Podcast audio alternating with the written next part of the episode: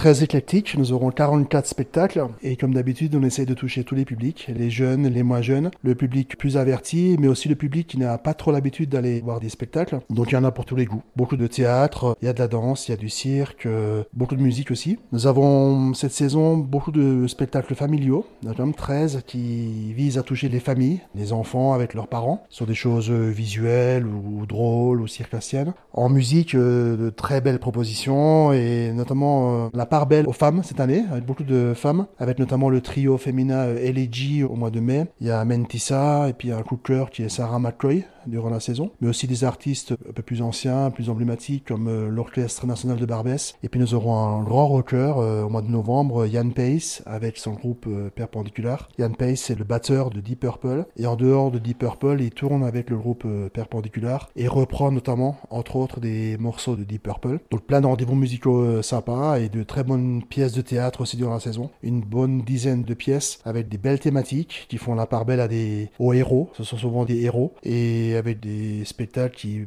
pour euh, certains ont eu des Molières ou été nommés aux Molières, c'est dire la qualité du jeu ou de la mise en scène. Et pour certaines de ces pièces, pour moi, c'est vraiment des coups de cœur. Je pense à, Glenn, naissance d'un prodige, sur la vie de Glenn Gould. Ça, c'est fabuleux au mois de mars prochain. Au début de saison, Marie des Poules, qui a eu aussi plusieurs Molières, dont le Molière de la meilleure pièce en 2020, sur l'histoire de Marie des Poules, euh, qui était servante de Georges Sand. Il y a aussi La délicatesse au mois de janvier, À ces idiots qui osent rêver au mois de février. Voilà, il y a comme ça une dizaine de bonnes pièces de théâtre parfois dramatique, parfois drôle, mais toujours de très grande qualité.